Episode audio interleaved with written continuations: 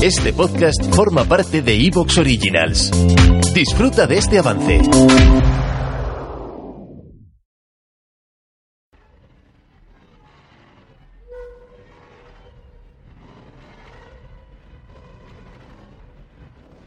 Buenas noches, mis lunáticos.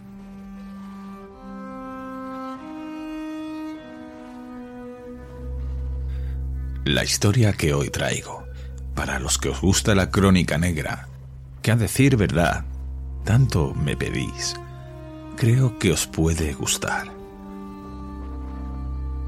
Los que hemos escuchado historias de asesinos, sangre y muerte, en ocasiones pensamos que ya lo hemos oído todo. Pero, aunque tal vez lo que narre, tras acontecimientos otras veces contados, en este libro, el culmen del asesino sea solo un instante de crueldad. Te advierto de que va a ser inesperado y muy duro. Y será duro por varios motivos. Primero por los hechos que acontecieron y la absoluta falta de escrúpulos. Segundo, por la pena impuesta al asesino. Y tercero, por las vueltas que puede dar una historia, por dejarnos en ocasiones llevar por nuestras ideas, sin saber qué puede haber detrás de alguien, para bien o para mal. Ahora entenderás por qué. Déjame aconsejarte un podcast, amigo, y comenzamos con la historia.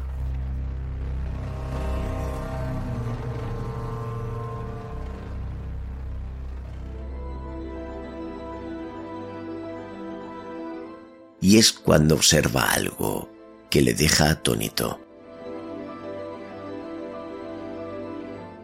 Frente a él, dos objetos metálicos y redondos que parecen acompañar a la nave en su trayectoria. Observa que son completamente esféricos y estos, aunque mantienen una misma trayectoria, realizan virajes pasando el uno junto al otro, cambiando de posición, como jugando entre ellos.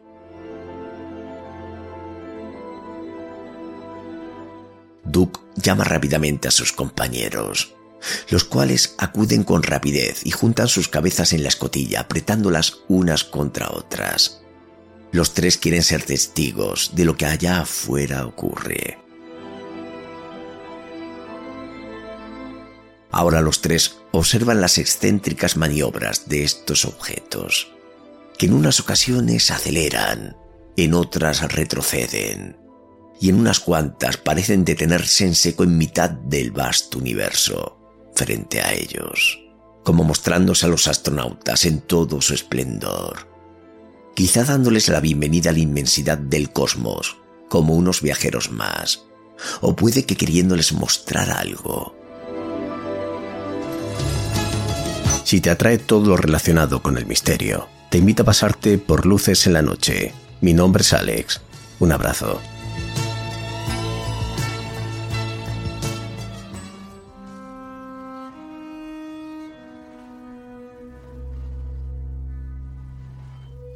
Él lo ha dicho, yo te lo aconsejo. Luces en la Noche, de Alex Gilbert. Si aún no lo conoces, haz una visita a su podcast. Escúchalo. Me lo agradecerás.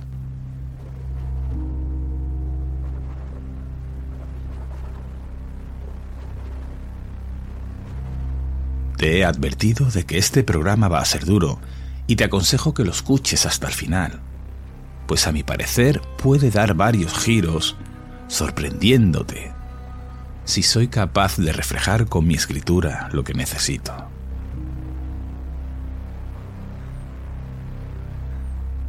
Para la gran mayoría de nosotros, digamos para la gente normal de a pie, decente y de conciencia, las personas mayores nos causan, cuando están indefensas, y en especial cuando no pueden valerse por ellas mismas, una melancolía y tristeza que se aloja en nuestra mirada.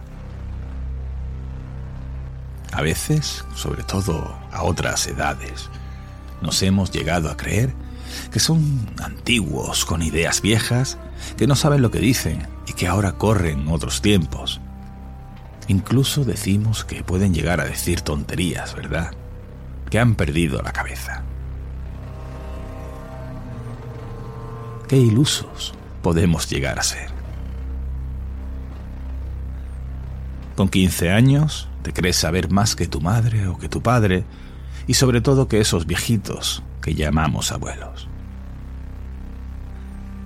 Soy muy malo para recordar nombres y citas, ni siquiera recuerdo si lo he dicho en otro programa, pero te comento lo que recuerdo por si es la primera vez que te lo cuento.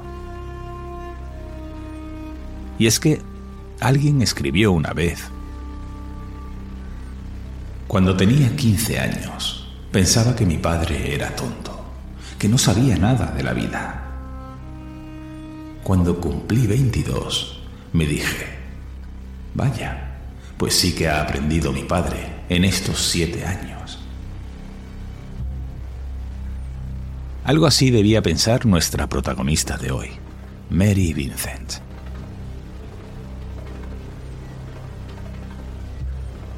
He hablado de juventud y ahora lo haré de los más veteranos, ya que, por otra parte, hay otra cuestión que me he planteado muchas veces.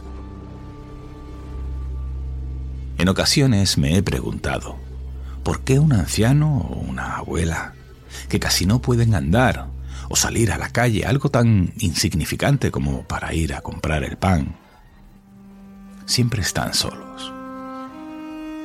y aun sabiendo que tienen hijos, nunca tienen compañía. Esto es lo que le ocurrió al otro protagonista de esta historia, Lawrence Singleton, quien teniendo una hija jamás lo visitaba y murió en soledad.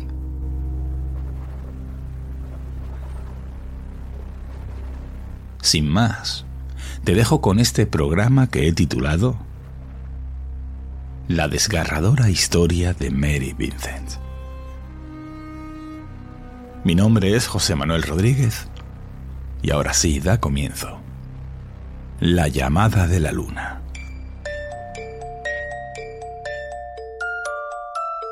Hazte mecenas. Invierte lo que puedas. Invierte en cultura.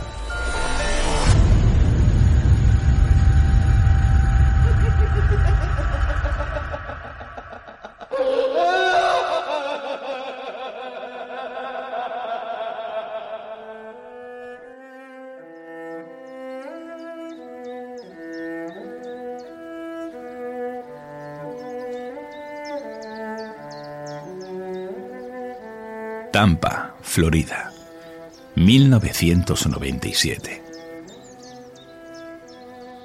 En un solar hay una vieja caravana. En ocasiones se ve secar al sol unos antiguos pantalones de pana y alguna que otra arrugada camisa. En la puerta a veces hay bolsas de basura, sobre todo con cartones de leche.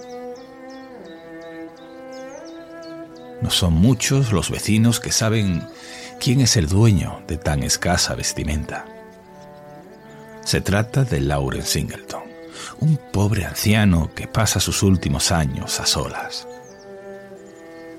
Larry, como le llaman, vive sin apenas dinero que gastar en ropa, ni casi alimentarse. Lo justo para comprar mantequilla, pan, mermelada de cacahuete y algunas medicinas. Se siente tan solo y desesperado que alguna vez ha querido terminar con su vida. Hace unos años fue condenado en dos ocasiones por robo. Está cumpliendo una sentencia de 60 días por robar una cámara desechable de 10 dólares y un sombrero de 3. Antes de ser condenado por este último delito, se describió a sí mismo ante el juez como un anciano confundido y estúpido. En su soledad, busca compañía en botellas de alcohol barato que disimula con una bolsa de papel para olvidarse de su triste presente. Al parecer tiene una hija, pero como tantos ancianos, nada quiere saber de él y nunca viene a visitarle. Posiblemente... ¿Te está gustando lo que escuchas? Este podcast forma parte de Evox Originals y puedes escucharlo completo y gratis desde la aplicación de Evox. Instálala desde tu store y suscríbete a él para no perderte ningún episodio.